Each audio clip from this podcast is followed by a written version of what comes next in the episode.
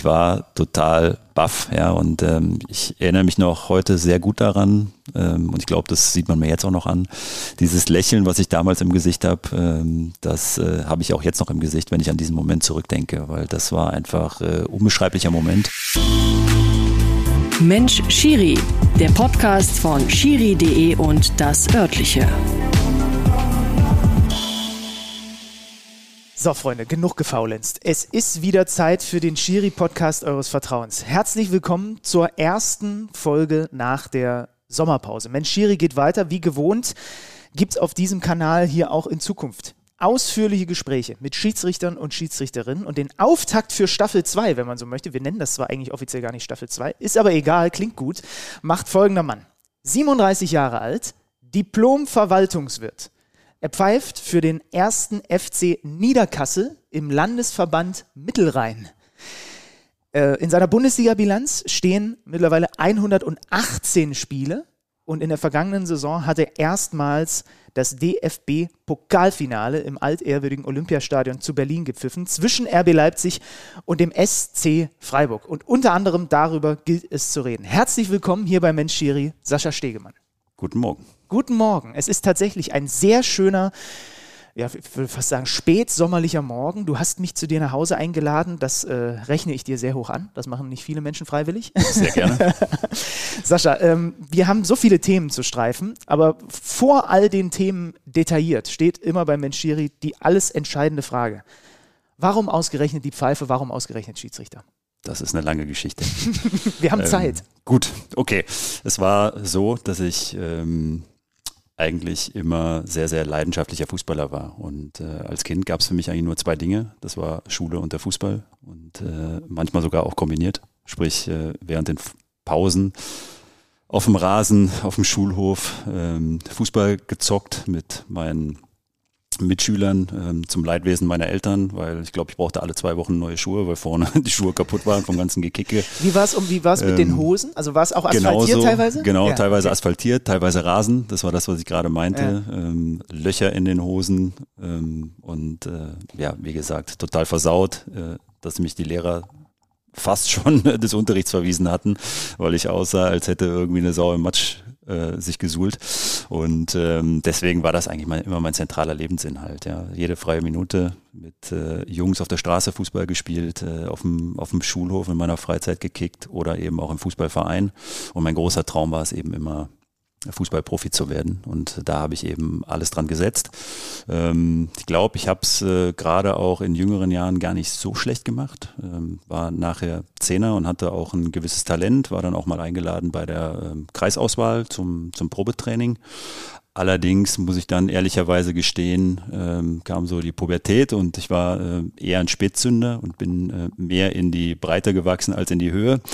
und äh, das war dann halt immer so ein bisschen das, das Problem, dass ich dann äh, körperliche Defizite hatte und äh, es dann eben so war, ähm, dass das Fußballspielen mir immer weniger Spaß gemacht hat. Und dann war es eben so, dass irgendwann der Jugendleiter unseres, unseres Vereins gefragt hatte, ähm, wer hat Bock, Schiri zu werden, weil wir haben nicht genug, wir müssen äh, Schiedsrichter Untersoll zahlen und wir müssen dringend Leute rekrutieren. Und ähm, ja, hat bei uns in der Kabine dann eben mal nachgefragt, wer da irgendwie Bock drauf hätte. Und äh, dann habe ich gesagt, ja, grundsätzlich äh, kein Thema.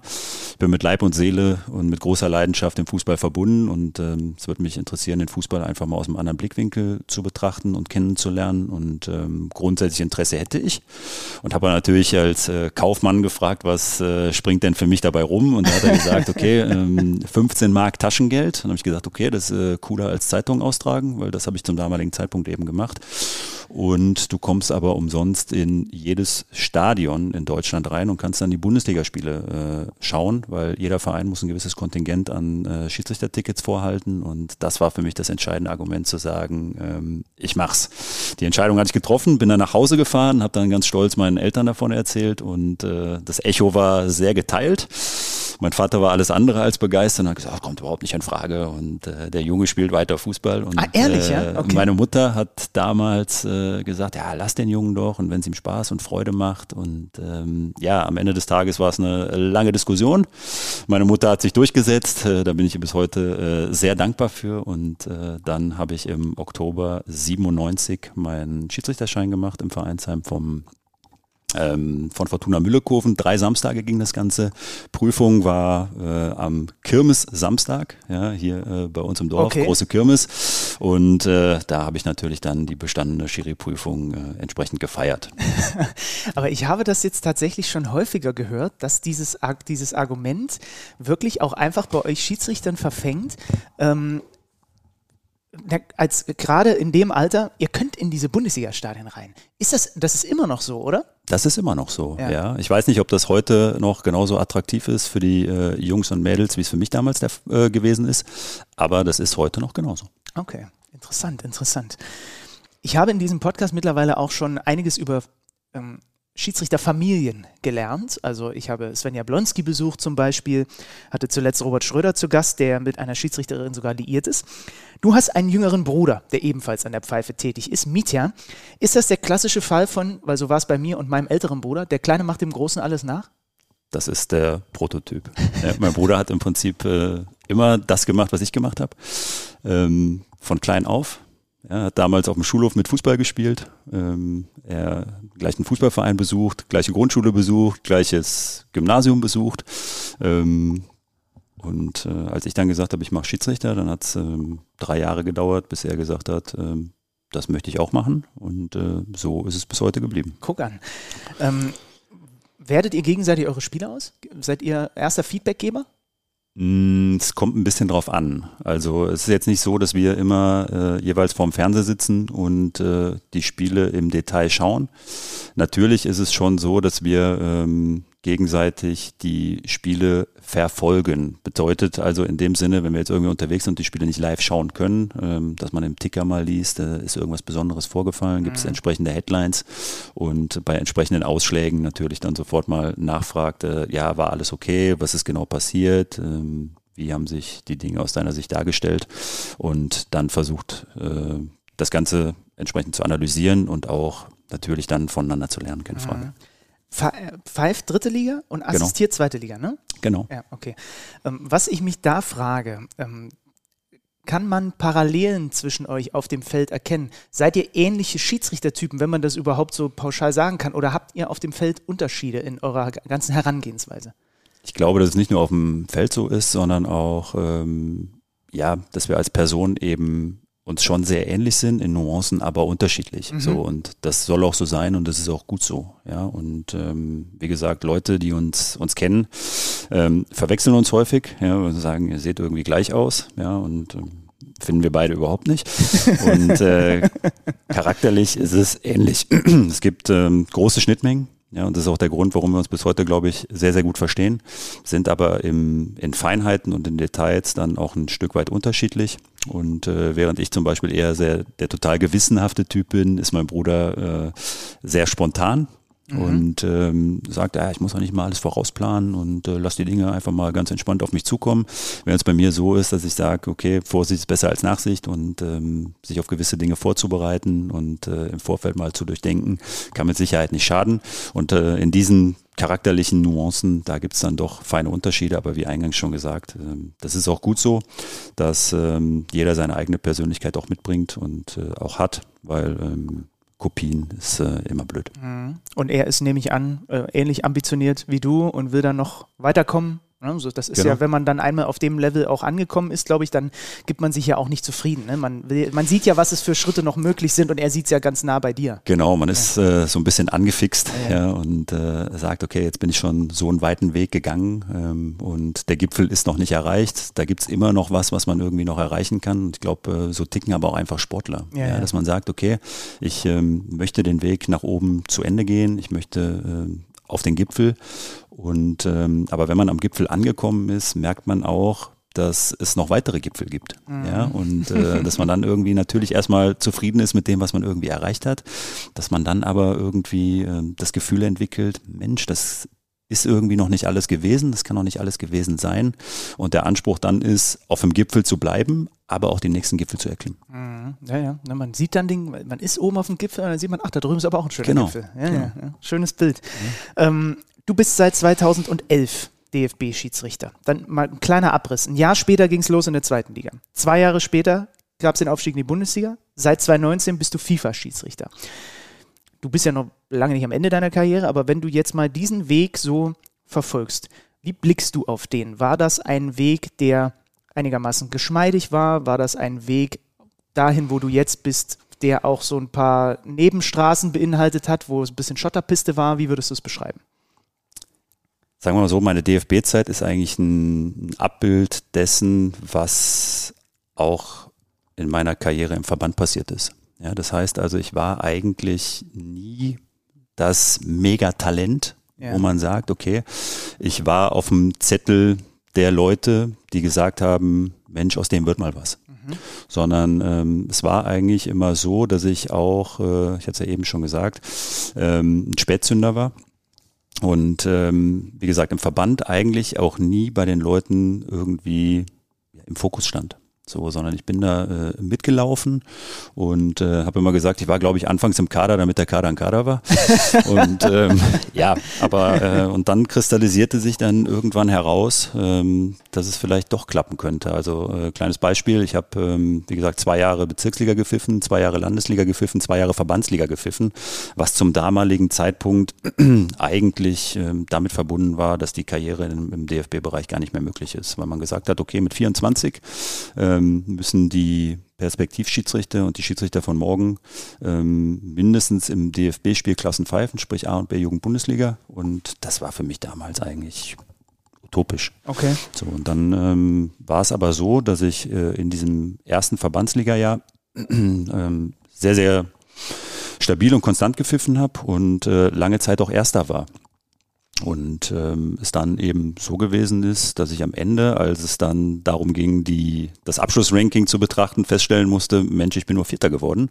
Und die ersten drei sind eben damals in die, äh, in die Oberliga aufgestiegen. Und äh, das war der Punkt, wo ich gesagt habe, äh, das war's.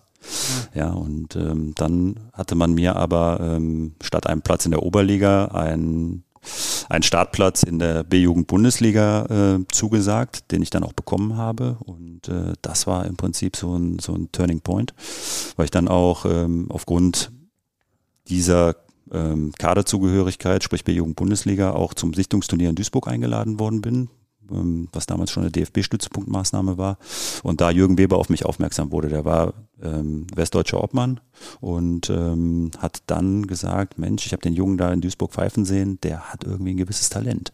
Und ähm, hat mich dann so ein bisschen unter seine Fittiche genommen und ähm, das war im Prinzip so der Punkt, wo ich gesagt habe, das war jetzt so ein bisschen der, der Turbo, weil dann ähm, habe ich B-Jugend-Bundesliga gepfiffen, ein halbes Jahr Oberliga, zwei Jahre Regionalliga und äh, dann ein halbes Jahr dritte Liga. Das war ähm, ziemlich krass, muss ich sagen, Mhm. ja, weil dritte Liga ist ja dann auch bezahlter Fußball und ähm, Und die Zeit bis dahin war so kurz dann, ne? genau, wo das war dann dann mega Turbo kurz, ging, ja, genau, also es war im Prinzip sechs lange Jahre Mhm. und dann war es auf einmal sehr, sehr schnell. Mhm. So und ähm, rückblickend betrachtet muss ich sagen, dass mir aber gerade diese sechs Jahre im Verband sehr, sehr gut getan haben, weil ähm, ich bis heute davon ausgehe, dass ich da im Prinzip das Handwerk gelernt habe. Ja, dass ich da das Pfeifen gelernt habe. Ähm, und zwar jetzt nicht nur ähm, Pfeifen im Sinne von technischen Entscheidungen, sondern mich insbe insbesondere auch äh, gelernt habe, mich, mich durchzusetzen, Entscheidungen zu kommunizieren. Und ähm, ja, wie gesagt, da im Prinzip Schiedsrichterei von der Pike auf gelernt habe und im Verband natürlich auch Fehler machen konnte, ohne dass sie eine besondere Tragweite hatten. So, ja. Und äh, weil ich glaube, zu jeder Entwicklung gehört auch dazu, dass man einfach Fehler macht. Und ähm, die, die Schiedsrichter, die in jungen Jahren dann in diese DFB-Spielklassen gekommen sind, haben natürlich auch ihre Fehler gemacht, die aber dann, die sie dann ja ein Stück weit teuer bezahlen mussten. Ja. Ja, weil natürlich das Konkurrenzdenken äh, und äh, auch die Konkurrenz äh, im bezahlten Fußball, sprich dritte Liga, zweite Liga, Bundesliga, natürlich viel, viel größer ist.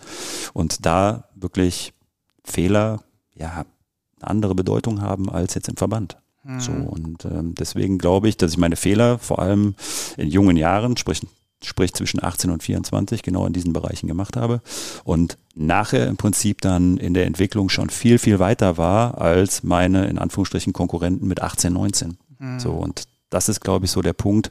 Ähm, zum einen eine gewisse ja, Reife in Anführungsstrichen mit 24 gehabt zu haben in diesem Bereich, aber eben auch äh, ein Quäntchen Glück, nämlich zur richtigen Zeit am richtigen Ort zu sein und rückblickend betrachtet vermeintliche Niederlagen ähm, auch als Chance zu betrachten. So, und äh, das war, wie gesagt, dann Turbo, der gezündet wurde. Dann habe ich zwei Jahre zweite Liga gepfiffen und ähm, bin dann 2014 ähm, ziemlich genau auf den Tag vor acht Jahren in die Bundesliga gekommen. Das erste Spiel gepfiffen, Mainz gegen Hannover. Und da trägt einen einfach eine Euphorie. Ja, und ähm, sind äh, viele Dinge, die einfach äh, wie von selber laufen, wenn das erste Spiel mal gemacht ist. Ja, und ähm, klar war ich nervös und tr trotzdem war ich immer sehr, sehr positiv und habe gedacht, ey, geil, jetzt bist du in der Bundesliga und ähm, das wird was. Und ähm, genau so ist es dann auch gekommen und die ersten Jahre sind in der Bundesliga einfach bombig gelaufen. Das äh, muss man sagen. Man wird getragen von einer gewissen Euphorie. Ich hatte auch ein cooles Team, ja, mit ähm, Christian Fischer und Sören Storks. Wir haben uns super verstanden und ähm, deswegen war da auch echt ähm, eigentlich hatte ich nie Zweifel, dass irgendwas schiefgehen könnte. Und von dieser Euphorie sind wir im Prinzip auch zweieinhalb, drei Jahre getragen worden. Mhm. Und ähm, dann gab es ein ja, einschneidendes Erlebnis. Ich habe dann ähm, das Relegationsspiel gepfiffen, VfL Wolfsburg gegen Eintracht mhm. Braunschweig im Mai 2017. Und ähm, da habe ich eben eine Entscheidung getroffen, die ähm, falsch war, habe einen Handelfmeter gepfiffen für den VfL Wolfsburg, den es hätte nicht geben dürfen in dem Spiel und ähm, das war schon ähm, ja der erste richtig krasse Fehler, den ich gemacht habe im, im bezahlten Fußball, der eine besondere Tragweite hatte und das hat mir auch schon zu schaffen gemacht, da bin ich ganz ehrlich. Und 2017 kam natürlich dann auch in der Folgesaison der, der Videoassistent Ich wollte gerade sagen, das ist natürlich so fies, dass es dir so genau. kurz vorher passiert genau. ist. In einem der ja. letzten Spiele genau. überhaupt, bevor genau. das das war das letzte Spiel ohne Videoassistent ja. und äh, da ist mir im Prinzip der krasseste Fehler meiner Laufbahn unterlaufen zum heutigen Zeitpunkt. Und ähm, ja, und wie gesagt, da würde ich jetzt auch lügen, wenn ich sage, das äh, habe ich einfach irgendwie abstreifen können. Und äh, im August, also es war, das Spiel war im Mai, und im August ging es natürlich dann in die neue Saison. Und wenn ich heute behaupten würde, das hat mir nichts ausgemacht und ich habe einfach bei Null wieder angefangen, dann wäre das gelogen. Ja, und das hat mich schon eine gewisse Zeit begleitet, das hat schon was mit mir gemacht. Und ähm, dann kam natürlich auch in der Saison 17, 18 dazu, dass äh, der Videoassistent implementiert wurde. Das heißt, äh, Schiedsrichterei hatte sich auch ein Stück weit verändert. So, und mit diesem neuen Hilfsmittel, was ich als sehr, sehr positiv bewerte, musste ich aber auch erstmal umgehen lernen. Ja, und das heißt, dann war ich zu der Zeit ohnehin nicht so ganz gefestigt, ja, ähm, nicht so mit dem Selbstbewusstsein ausgestattet wie in den drei, vier Jahren zuvor. Und äh, dann gab es eben viele, viele Störfeuer. Ja, und ähm, dann habe ich wirklich auch ähm, zwei Jahre gebraucht, um ähm, ja, wieder ein bisschen zu mir selbst zu finden. Und ähm, das waren im Prinzip jetzt so zwei Jahre, die ähm, sehr, sehr holprig waren. Ja. Nochmal die Gründe waren das Relegationsspiel, dann ähm, das Thema äh, VA-Implementierung. Und der dritte Aspekt war, dass im Mai 2018 mein langjähriger Assistent Christian Fischer dann aus Altersgründen ausgeschieden ist und ich eine Zeit lang nur einen festen Assistenten hatte. So und ähm, das heißt, ich hatte einen festen und für die anderen Spiele kam dann immer jemand dazu, der gerade frei war. Und ich immer jemand war, der in den Jahren zuvor eben von so einem Teamgedanken auch gelebt hat. Mhm. Ja, das heißt, äh, feste Konstellationen, man verlässt sich aufeinander, ja, auf dem Spielfeld, aber auch außerhalb des Platzes. Man hat immer eine, eine super Chemie, eine super Stimmung. Und ähm, das hat mir dann in dem Jahr gerade 18, äh, 19 auch extrem gefehlt. Und ähm, so dass das im Prinzip zwei Jahre waren, ähm, in denen ich so ein bisschen auf der Suche nach mir selbst war. Ja, und, Aber den, äh, du hast dich wiedergefunden. ich habe dann äh, mich wieder gefangen, ja. würde ich mal behaupten. Und ähm, ab der Saison 1920 äh, ging es dann auch eigentlich wieder ähm, konstant nach oben. Dann habe ich auch wieder deutlich äh, besser gepfiffen, deutlich bessere Spiele gepfiffen und ähm, zum Beispiel Leipzig-Bayern im, im September 2019. Und das war im Prinzip nochmal ähm, so, ein, so ein Punkt, wo ich sage, okay, das äh, war der Startpunkt, um sich jetzt wieder zu neuen Gipfeln aufzumachen, ja. um in dem, äh, in dem Bild zu bleiben. Und seitdem läuft es eigentlich ganz gut. Lass uns aber nochmal in die Phase davor gehen und mal das plastisch für jemanden wie mich, der nie an der Pfeife war, erklären, was genau dir in diesen Jahren Also du hast jetzt die Surroundings beschrieben, aber wie hat sich das dann alles auf dem Platz niedergeschlagen? Du hast gesagt, dir hat das Selbstvertrauen gefehlt. Also was konkret macht das dann mit dir, wenn du ein Spiel pfeifst? Wo waren da die Unterschiede zu, wenn du jetzt ein Spiel pfeifst? Ja, wie gesagt, ich war einfach äh, nicht so in mir gefestigt, ja, und ich hatte eigentlich immer. Das beeinflusst die, die Entscheidung. Genau, ja, ja ich glaube schon, mhm. ja, also weil eines der wichtigsten Voraussetzungen für eine gelungene Schiedsrichter-Performance ist einfach äh, ein gesundes Selbstbewusstsein und Selbstvertrauen, ja, und ich glaube, das ist bei Spielern auch so, mhm. ja, und ähm, das sieht man häufig auch bei Spielern, wenn irgendwelche Verletzungen waren, äh, Trainerwechsel oder andere Szenarien, die vorher irgendwie total frei aufgespielt haben, dass dann irgendwas passiert und man diese Spieler dann irgendwo einfach ja, ein Stück weit gar nicht mehr wiedererkennt und sagt, okay, was ist mit denen passiert, weil die einfach nicht mehr in der Lage sind, ihr Potenzial abzurufen. So und ähm, so war das bei mir, glaube ich, auch, ja, dass ich dann eben in den Spielen, in die Spiele reingegangen bin, schon mit einem nicht so richtig guten Gefühl, ja, dass man sagt, boah, wer weiß, jetzt waren die letzten Wochen irgendwie ein bisschen holprig, ja, dann machte ich ja dann auch selber ein Stück weit äh, Druck, weil man ähm, auch ja, perfektionistisch irgendwo veranlagt ist, ja, und sagt, okay, mein Köpfchen muss jetzt auch nicht jede Woche in der Sportschau zu sehen sein in den negativen Highlights, sondern der Anspruch ist natürlich immer, ähm, möglichst geräuschlos durch die Spiele durchzukommen. So, und äh, wenn man dann mal in so einem Negativstrudel drin ist, dann ähm, ja, fängt man an, sich Gedanken zu machen. So, und äh, da sind natürlich irgendwie konstruktiv kritische Gedanken dabei, aber äh, das heißt, wie kann ich gewisse Dinge besser machen, was ist jetzt nicht so gut gelaufen, was kann man beim nächsten Mal verändern, aber eben auch nicht so konstruktive Gedanken. Das heißt, dass man sich eben immer mit ähm, Folge- und Zielzuständen beschäftigt, die man aber gar nicht groß beeinflussen kann. So, anstatt den Fokus irgendwie immer auf die nächste Szene im Spiel zu lenken, überlegt man, ja, was ist, wenn es heute schief geht? Was ist eventuell, äh, wenn ich heute einen Fehler mache. So, und so war das in den Spielen auch. Dann ist man erstmal ins Spiel reingegangen und dann sind die ersten zehn Minuten gut angelaufen und dann gab es aber irgendwie einen Videoassistenteneingriff oder irgendwie äh, das ähm, ja, Situationen, wo man dann das Gefühl hatte, boah, wer weiß, ob das richtig war. Ja, und dann äh, fängt man an nachzudenken. So, man verliert den Fokus, ja, und beschäftigt sich mit der Vergangenheit oder mit Zielzuständen, anstatt im Hier und Jetzt zu bleiben. So, und ähm, das war ähm, so, ein, so ein Teufelskreis irgendwo, der ähm, den man von außen vielleicht irgendwie gar nicht so richtig nachvollziehen kann. Aber das sind genau die, die Dinge, wo ich auch äh, bis heute der ganz großen und festen Überzeugung bin, dass vieles im, im Sport einfach auch im Kopf entschieden wird. So, und das habe ich zwei Jahre am am eigenen Leib ähm, erfahren. Und ähm, da ist es eben wichtig, ähm, durch dieses Tal durchzugehen.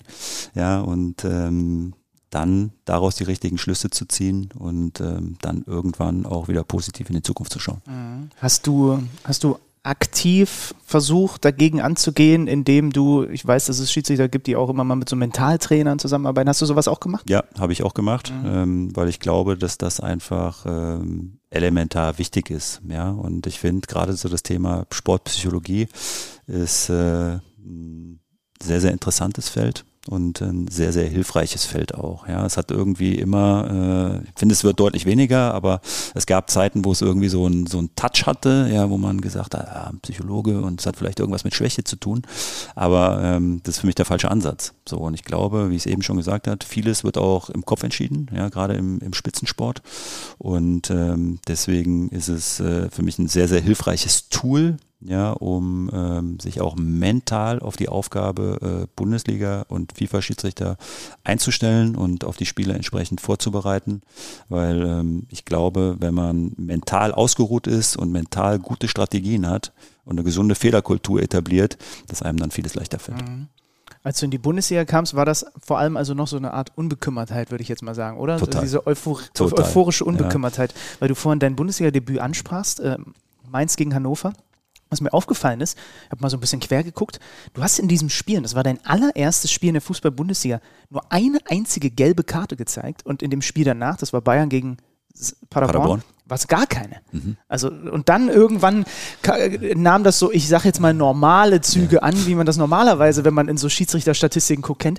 Wie, wieso, wieso flutschte das denn so, dass du durch diese beiden Spiele durchgesurft bist, ohne dass du großartig mit Karten und mit, mit, mit, solchen, äh, mit solchen Strafen arbeiten musstest? Einfach mit einer ganz hervorragenden Persönlichkeit geregelt habe. Nein, Spaß beiseite. ähm, es waren auch total faire Spiele. Okay, ja, gut. Das, Man äh, muss da also auch mal ein bisschen Glück haben. Genau. Ja? Okay. Und ähm, ich glaube auch, dass die ähm, Spiele damals von Seiten des DFB, sprich vom Ansätze, bewusst so ausgewählt worden sind, mhm.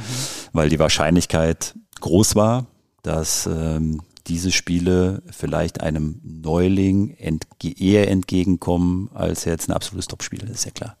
So und ähm, deswegen hat da vieles auch zusammengepasst. Ich glaube, dass die die Strategie ähm, da auch gut aufgegangen ist. Ähm, nochmal, es war ein sehr, sehr faires Spiel. Auch in meinem ersten Spiel gab es äh, schon knifflige Szenen, kann ich mich gut dran erinnern.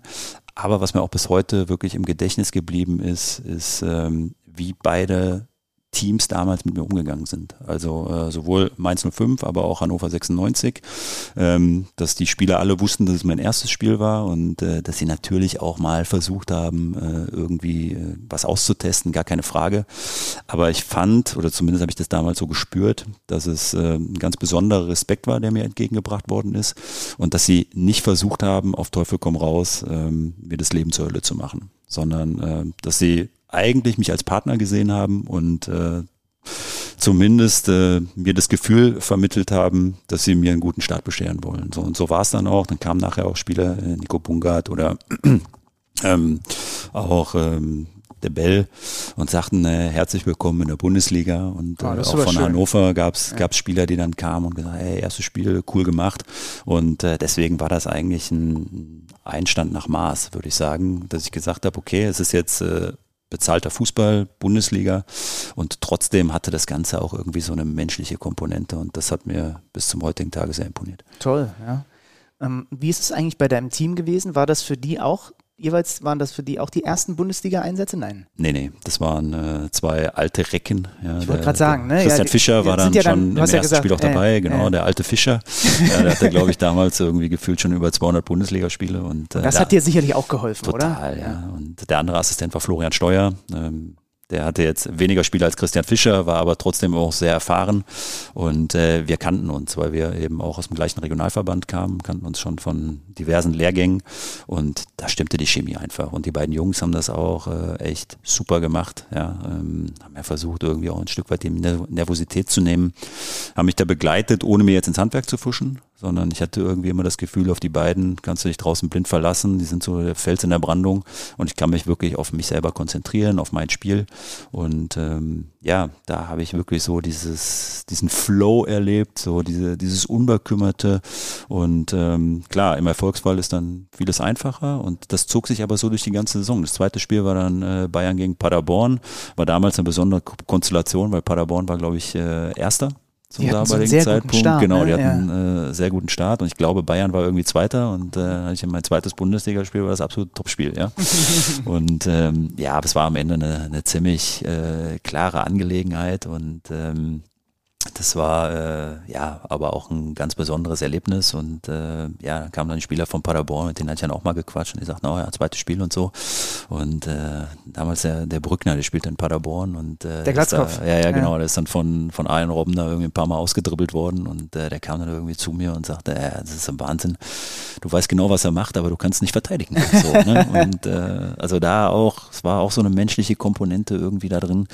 Und ähm, das war, wie gesagt, ein Einstand nach Maß, die beiden Spiele und diese Euphorie, ja, gepaart mit dieser Aufstiegseuphorie, die man noch hatte, die hat einen dann wirklich äh, durch die erste Saison so durchgetragen und ähm, ja, Unbekümmertheit und, und Flow, ich glaube, das trifft es mhm. am besten. Ja.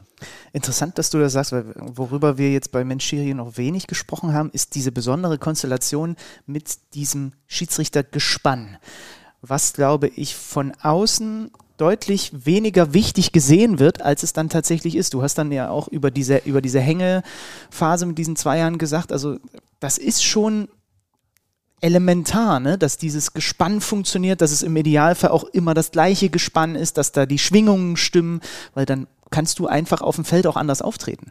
Für mich persönlich ist das äh, sehr, sehr wichtig. Ja, es mag vielleicht auch Schiedsrichter geben, die sagen, ja, okay, ähm, ist schon ein wichtiger Bestandteil, ist für mich jetzt aber nicht das Allerwichtigste. So, ich glaube, da tickt auch jeder anders und im Rheinland äh, würde man, glaube ich, bei uns sagen, jeder Jack ist anders.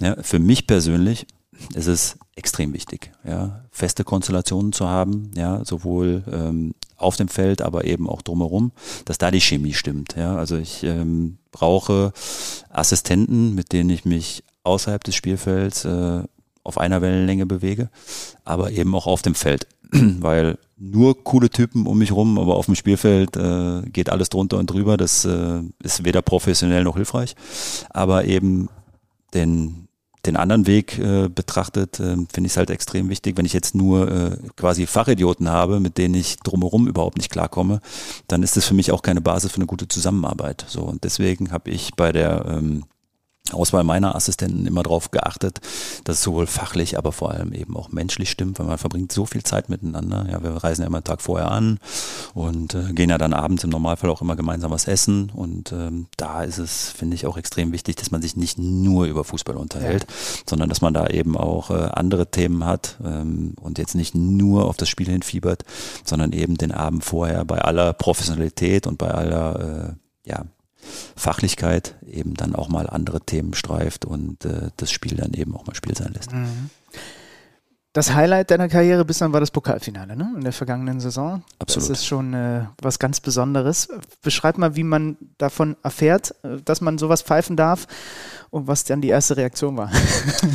ähm, es war knapp drei Wochen vor dem Pokalendspiel montags, klingelte das Telefon, Lutz Fröhlich am Apparat und äh, da dachte ich, ja, wer weiß, vielleicht hast du wieder irgendwas ausgefressen, irgendwas ist daneben gegangen. und ähm, dann sagte er in seiner unnachahmlichen Art, ja, und wie geht's? Und alles okay und äh, ein bisschen über Gott und die Welt philosophiert, über das Wetter. Und äh, dann sagte er, ja, er hätte da äh, irgendwie eine besondere äh, Überraschung für mich. Und äh, dann habe ich gedacht, okay, dann äh, schieß mal los. Ja, und offenbarte mir dann, dass äh, mein Team und ich eben in diesem Jahr äh, für das Pokalfinale auserkoren seien und äh, ob wir das machen wollten. Und äh, da habe ich gesagt, das wird ja wohl eine rhetorische Frage sein. äh, natürlich wollen wir das machen. Und ich war total baff, ja. Und ähm, ich erinnere mich noch heute sehr gut daran. Ähm, und ich glaube, das sieht man mir jetzt auch noch an. Dieses Lächeln, was ich damals im Gesicht habe, ähm, das äh, habe ich auch jetzt noch im Gesicht, wenn ich an diesen Moment zurückdenke, weil das war einfach äh, unbeschreiblicher Moment.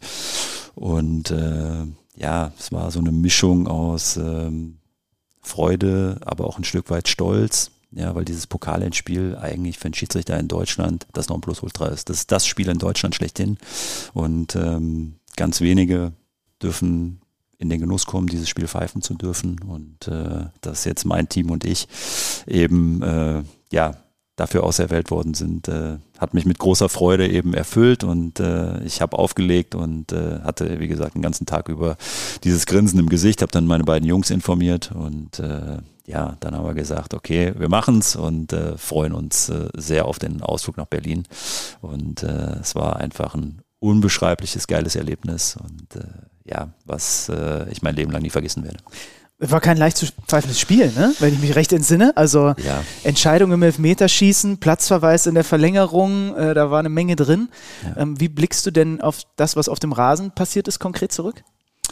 Ähm, sagen wir mal so, dass äh, man wird auch an diesem Tag von einer totalen Euphorie getragen. Ja, es ist, äh, wenn man dann in den Flieger steigt und in Berlin landet, merkt man schon, es ist irgendwie eine besondere Atmosphäre. Ja, und äh, es ist irgendwie wie so ein, wie es mir früher gegangen ist als Kind äh, beim Weihnachtsfest, ja, dass ich gesagt habe, irgendwie es liegt was in der Luft und äh, heute Abend ist Bescherung, ja, und es gibt Geschenke und äh, so war das vom vom Feeling her, ja, und das war einfach, wie gesagt, ein total cooles Erlebnis und man wird irgendwie äh, durch dieses Wochenende auch einfach durchgetragen und äh, wenn man dann schon im Stadion ankommt, auf der Fahrt dahin, das ist so eine Mischung aus äh, natürlich auch einer gewissen Anspannung, weil man es natürlich auch gut machen will, keine Frage, aber und das ist mir an diesem äh, Samstag in Berlin, das habe ich mir fest vorgenommen, das ist mir auch gelungen, dieses Spiel auch ein Stück weit zu genießen. Ja, und die Atmosphäre zu genießen und äh, das Ganze einfach aufzusaugen, weil ähm, es wird wahrscheinlich das einzige Mal in der Karriere sein. Und äh, wie gesagt, das ist mir auch extrem gelungen und äh, es war kein einfaches Spiel, das hast du gesagt.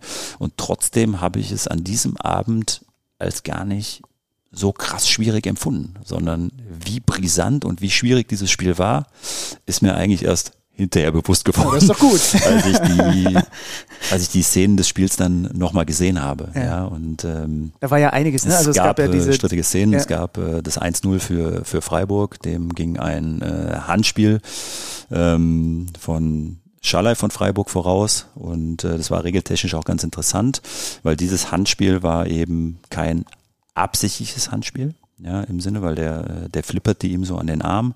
Natürlich war der Arm jetzt irgendwie auch, äh, wenn man ein Standbild nimmt, äh, vom Körper äh, abgespreizt und trotzdem war das ein total natürlicher Bewegungsablauf. Ja, wie gesagt, er wollte irgendwie schießen und er flippert ihm da an den normal gehaltenen Arm und äh, wie gesagt war äh, für Leipzig natürlich auch ein Stück weit äh, strittig. Rein fachlich gesehen muss man aber sagen, dass das äh, kein strafbares Handspiel war. Das Tor hat ja dann äh, ein anderer Tor, Freiburger geschossen. Ne? Genau, das Tor ja. hat dann ein anderer äh, Freiburger geschossen und die Frage und das war das, was die Leipziger dann auch moniert hatten. Ja, aber der zieht ja einen Vorteil daraus. So und das ist aber regeltechnisch vor der letzten Saison äh, geändert worden worden, ja.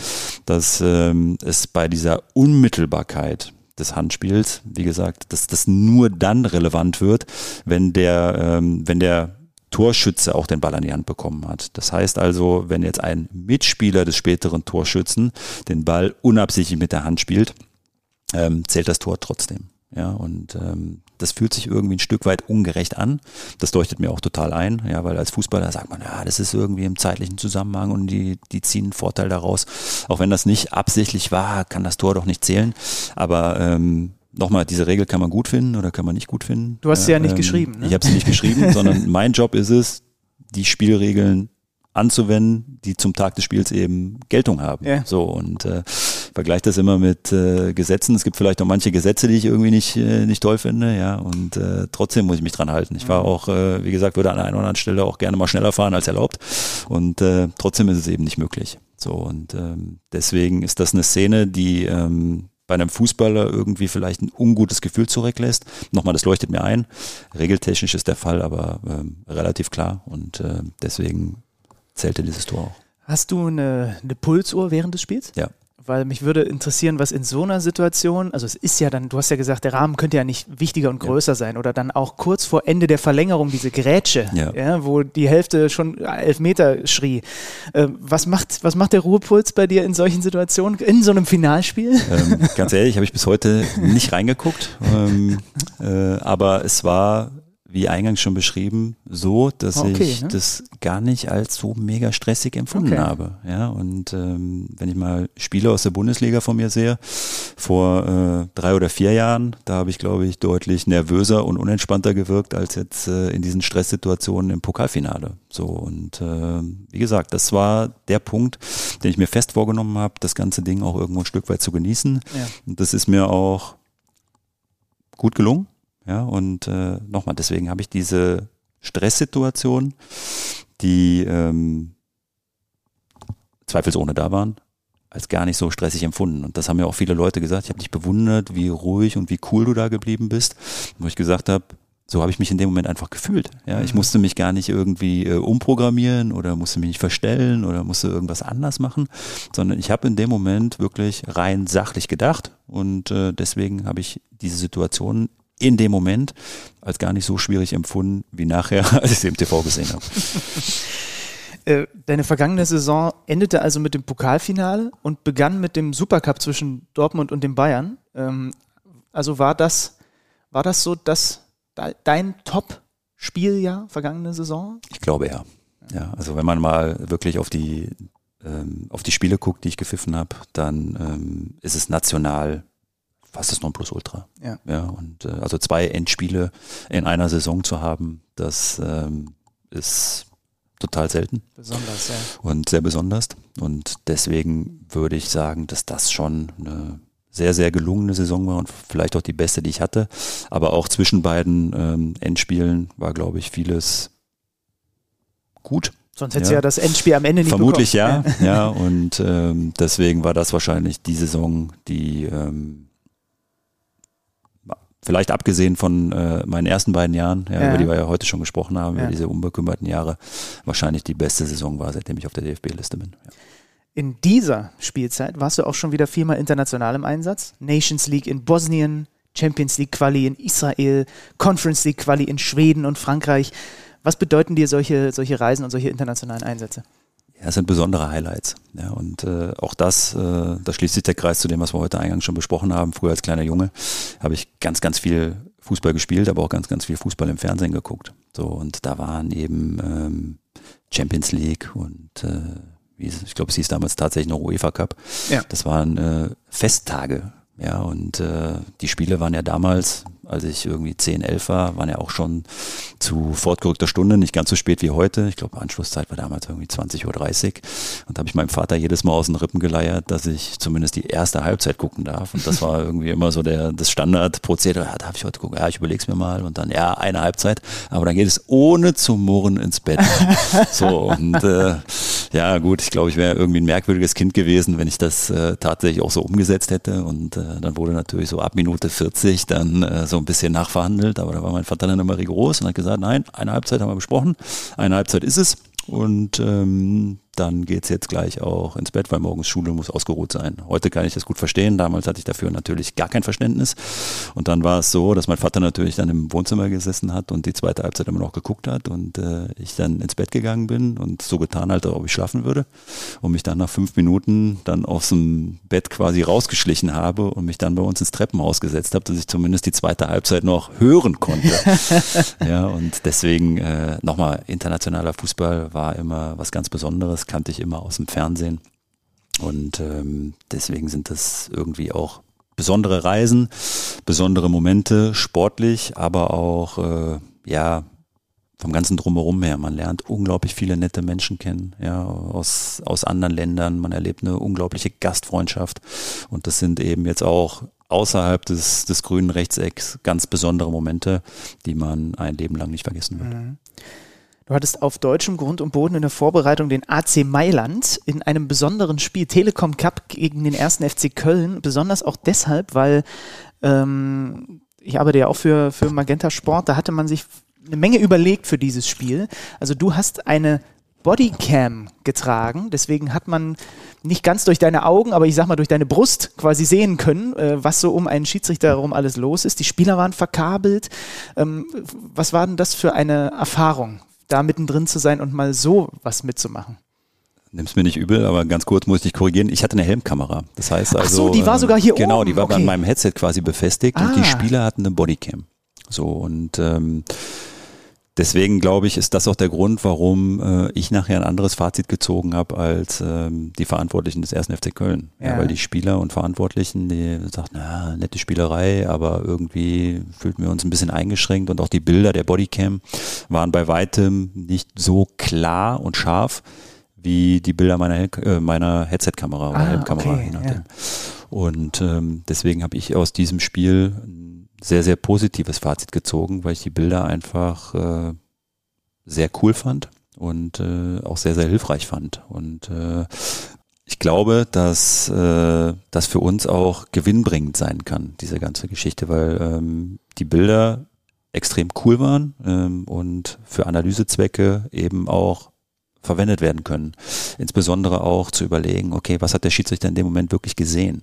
Ja, mhm. wo stand er? Wie war sein Blickfeld? Ist ihm gerade einer irgendwie äh, durch die Linse gelaufen? Ja, und äh, oder hätte er sich vielleicht anders zu einem Vorgang positionieren können? Ja, das sind also so alles so fachliche Themen, ähm, für die ähm, diese Kamera extrem gute Bilder liefert. Darüber hinaus, glaube ich, hat es aber auch einen Mehrwert für ähm, Zuschauer, ähm, Fans, weil ähm, das einfach den das Spiel nochmal aus einem anderen Blickwinkel erscheinen lässt. Ja, und das Bilder sind, die man glaube ich, bis dato in der Form nie gesehen hat.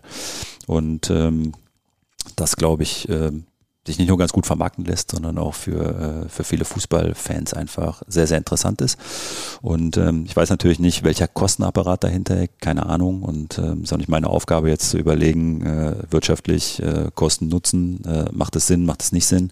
Ich persönlich habe aus dem ähm, Spiel und den Erfahrungen mit dieser Headset-Kamera äh, sehr, sehr positives Fazit gezogen und würde begrüßen, wenn man das zumindest auch ein Stück weit äh, ja, einführen beziehungsweise zumindest weiterverfolgen würde. An das Sichtfeld habe ich in dem Fall noch gar nicht gedacht, aber das ist natürlich wirklich extrem spannend, im Zweifel einfach gucken zu können, wie stand, ja. wie stand es und was hast du in dem Moment gesehen. Ähm, ich habe natürlich vor allem diese Bilder im Kopf, jetzt wo du sagst, natürlich, es macht ja auch andersrum überhaupt gar keinen Sinn. Ich, ich habe ja dann Spieler auf dich zurennen sehen, das kann ja nicht mit deiner Kamera gewesen sein. Ähm, aber diese Bilder, also man kriegt einfach nochmal einen Eindruck davon, wie sich das anfühlen muss, wenn eine wild gewordene Horde Spieler auf euch Schiedsrichter yeah. zumarschiert. Yeah. Und das ist schon ein Mehrwert, ne? Ich glaube schon. Ja. ja, weil also die Leute, mit denen ich jetzt im Nachgang zu diesem Spiel gesprochen habe, die die Bilder dann gesehen haben, haben einfach den stand der Mund offen und die haben gesagt, ey, geile Bilder. Mhm. So, das haben wir in der Form noch nie erlebt und noch nie gesehen. Und es ist einfach mega interessant, mal zu sehen, wie das aus eurer Perspektive so aussieht. Ja, weil, wie du es auch schon gesagt hast, die wenigsten Leute machen sich Gedanken über, über einen Schiedsrichter. Und wir Schiedsrichter sind ja meistens nur dann Thema, wenn irgendwelche Dinge ja. ähm, nicht so gelaufen sind, wie sie hätten laufen sollen. Deswegen ist es, glaube ich, ein ganz cooler Rahmen gewesen, um da einfach auch mal ähm, ja, einen anderen Schwerpunkt zu setzen. Mhm. Wie sehr helfen dir eigentlich Vorbereitungsspiele, um nach einer Sommerpause, die ist ja jetzt nicht so wahnsinnig lang bei euch Schiedsrichtern erfahrungsgemäß, aber trotzdem, um wieder in so einen Flow zu kommen? Oder früher, bräuchtest du sie nicht? Früher haben sie mir sehr geholfen ja. und äh, da war ich auch immer sehr erpicht, Minimum mal zwei bis drei Spiele zu, zu pfeifen, um wieder so ein bisschen in den, in den Rhythmus reinzukommen.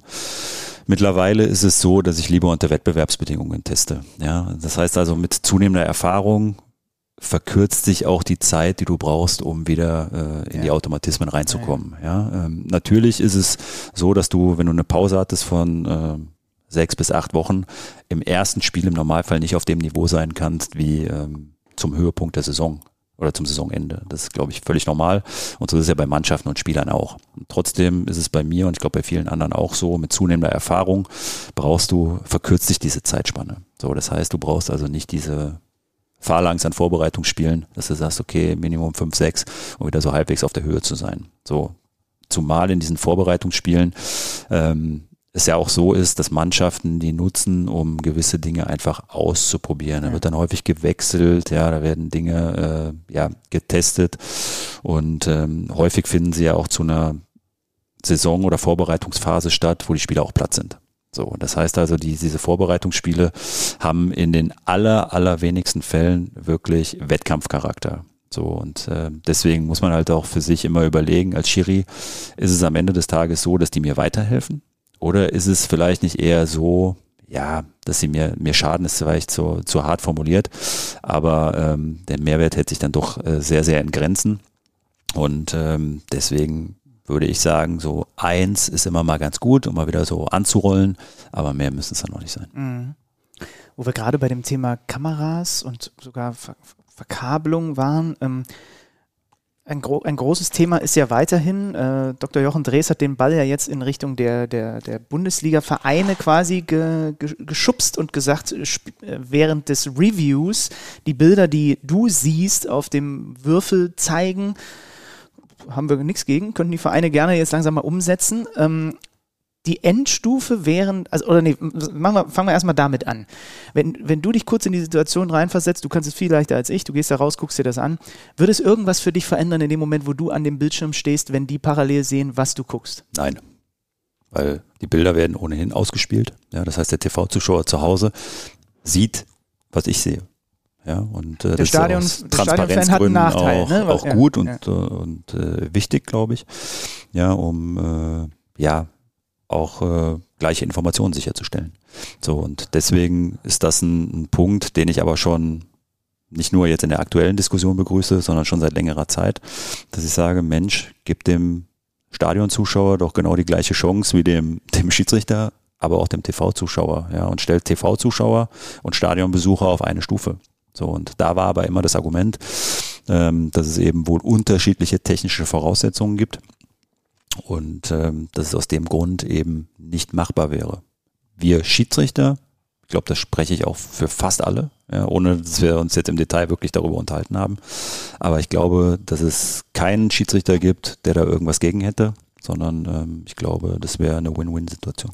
Ich habe dann auch kurz überlegt, kann das irgendwie unangenehm werden, wenn die gesehen haben, was du siehst und du verkündest dann eine Entscheidung, aber im Endeffekt ist das ja im Stadion die ganze Zeit das Gleiche.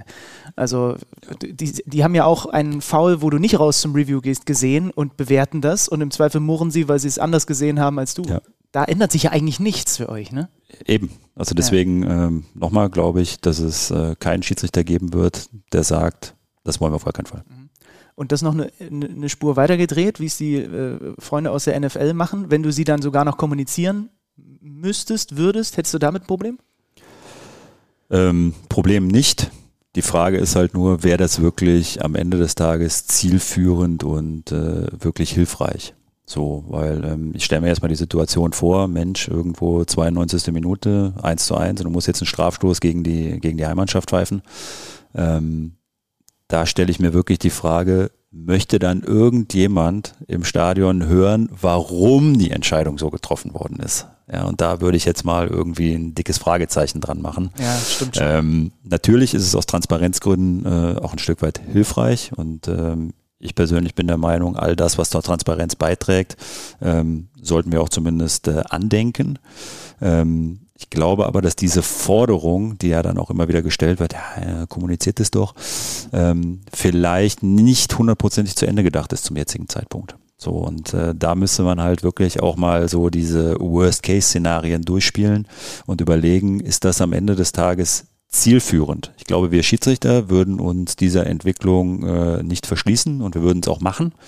Ähm, aber nochmal die Frage, die sich mir persönlich stellt, das ist meine ganz persönliche Meinung ist, ist es wirklich diese Forderung wirklich schon zu Ende gedacht? Mhm. Ja, und ähm, hat man diese Worst-Case-Szenarien ähm, wirklich im, im Hinterkopf und überlegt, dass es in diesen Extremsituationen wirklich der Transparenz dienen soll. Ja, da würde ich, wie gesagt, mal äh, ein Fragezeichen dran machen.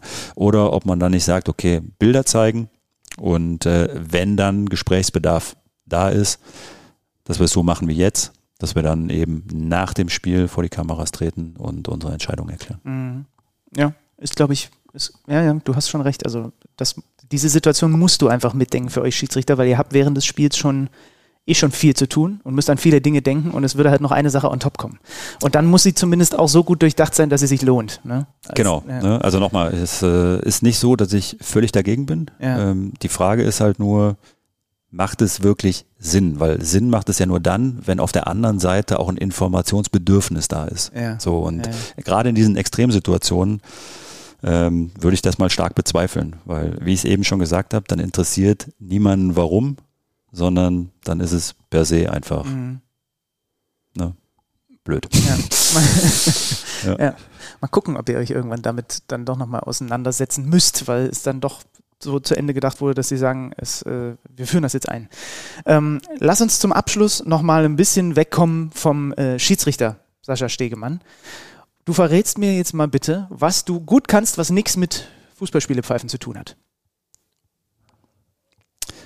Ich glaube, gut von der Hand. Ja, Witze erzählen und oh ja. Äh, ja, Witze erzählen und äh, ja, Menschen aus meinem unmittelbaren Umfeld imitieren.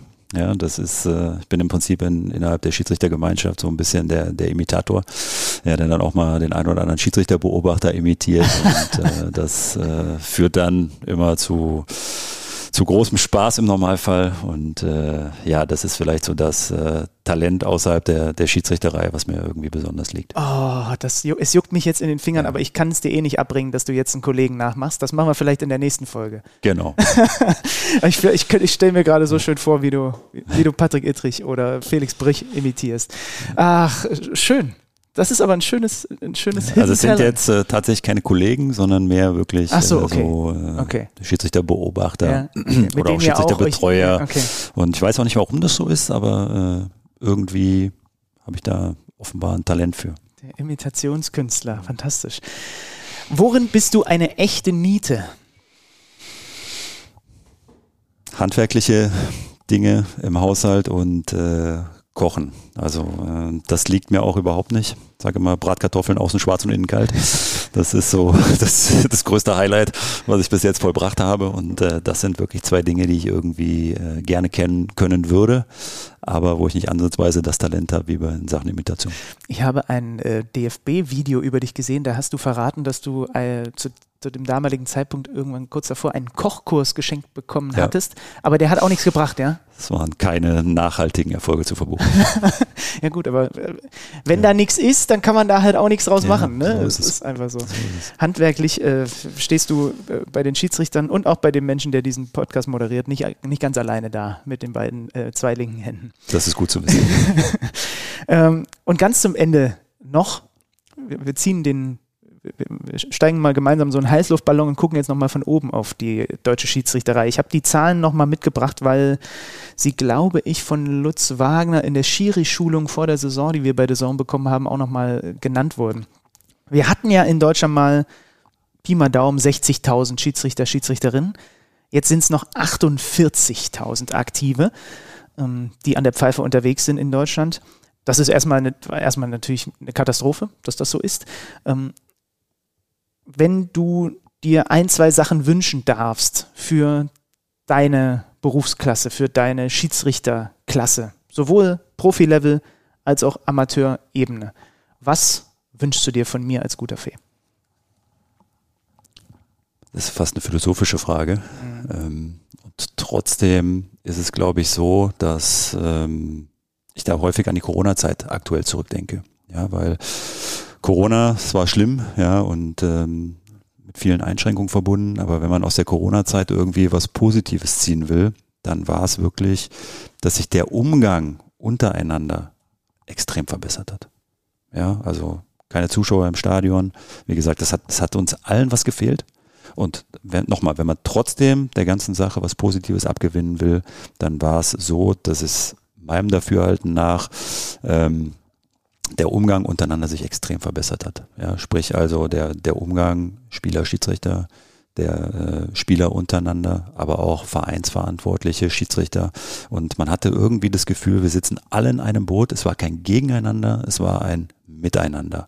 So und auch in diesen Phasen war es so, dass man natürlich in fachlicher Hinsicht äh, nicht in allen Situationen einer Meinung war. Das ist überhaupt nicht das große Thema.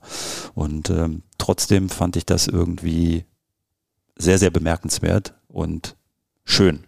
Ja, und ich habe es ja heute schon mal gesagt, diese zwischenmenschlichen Aspekte, finde ich, äh, gehören irgendwie bei allem, bei aller Professionalität, bei allem Kommerz, sollte man diese Dinge nicht vergessen. Und ähm, da sind wir jetzt aktuell, finde ich, wieder dabei, uns dem Niveau anzunähern, was wir mal hatten. Und das äh, finde ich echt extrem schade. So, und das äh, durchzieht, glaube ich, irgendwie alle Spielklassen in Deutschland. Ja, und ähm, ich erlebe es eben ja auch ähm, Woche für Woche, dass man irgendwie schon merkt, dass äh, aktuell leider Gottes irgendwie wieder ein anderer Wind weht. Ja, und das äh, finde ich irgendwo ein Stück weit schade. Und deswegen wäre der große Wunsch, dass man sich vielleicht nochmal bei allen negativen Auswirkungen, die Corona hatte, auf diesen positiven Teilaspekt zurückbesinnt und sagt, Mensch, ähm, es würde vielleicht Sinn machen, da einfach wieder hinzukommen oder zumindest daran anzuknüpfen. Mhm. Ja, ähm, für die Basis, ja, ist es eigentlich ähnlich. Ja, ähm, da beschäftigt mich eben auch der, der Umgang untereinander immer wieder sehr, weil wenn man irgendwie im Internet mal quer liest oder auch Zeitungsberichte ähm, zugespielt bekommt, die häufig immer wieder das Thema Gewalt gegen Schiedsrichter zum, zum Gegenstand haben, dann ähm, wundert mich das nicht, dass die Schiedsrichterzahlen sich dahin entwickeln, wo sie sich hin entwickeln. Ja, und natürlich muss man auch sagen, dass jetzt auch äh, an der an der Basis äh, nicht alles Gold ist, was glänzt, auch von Schiedsrichterseite her. Ja, und dass da mit Sicherheit auch ähm, manche Konflikte ähm, ja, hätten vermieden werden können. Das äh, will ich auch überhaupt nicht abstreiten. Und trotzdem ähm, ist es so, dass ich glaube, dass die äh, Jungs und Mädels an der Basis ähm, ihre Freizeit opfern, Sonntag für Sonntag, dass sie diejenigen sind, die den Spielbetrieb ermöglichen und am Leben halten. Und da würde ich mir einfach wünschen, dass man diesen Menschen einfach noch ein Stück weit mehr mit Wertschätzung entgegentritt, ja, und äh, vor allem auch mit mehr Respekt entgegentritt. Und äh, dass man immer wieder sich vergegenwärtigt, ja, dass ähm, diese Personen ganz besonderen Beitrag für den Fußball leisten und ähm, nochmal häufig auch überhaupt erst möglich machen, dass andere Menschen Fußball spielen können. Ja, und das ist, äh, wie gesagt, ein ganz, ganz ähm, entscheidender Punkt. Und ähm, deswegen werde ich nicht müde zu betonen, dass für mich die wahren Helden eben äh, Kreisliga pfeifen. Und das habe ich vor fünf, sechs Jahren schon gesagt und daran hat sich eben auch nichts geändert. Und deswegen ist, um es dann auch rund zu machen und abzuschließen, der Umgang untereinander das, ähm, was ich mir wünschen würde, was sich vielleicht ein Stück weit, äh, in Zukunft wieder ein Stück weit verbessern könnte. Die gute Fee, guck mal, was sie regeln kann. Das ist sehr nett. Schönes Schlusswort. Sascha, vielen lieben Dank für Sehr deine gerne. Zeit, dass äh, du hier bei Menschiri zu Gast warst und dass ich bei dir zu Gast sein durfte. Wir sehen äh, uns hoffentlich in dieser Saison noch ein oder andere Mal im Stadion. Das war äh, die erste Folge nach der Sommerpause. Vielen Dank euch fürs Zuhören und dann hören wir uns wieder äh, Ende des Monats. Sind ja mit ein bisschen Verspätung aus der Sommerpause zurückgekommen. Also Ende des Monats gibt es dann die nächste Folge von Menschiri. Das war äh, die Ausgabe 1 nach dem kurzen Sommerbreak mit Sascha Stegemann. Tschüss von uns. Tschüss. Mensch Schiri, der Podcast von Schiri.de und das örtliche.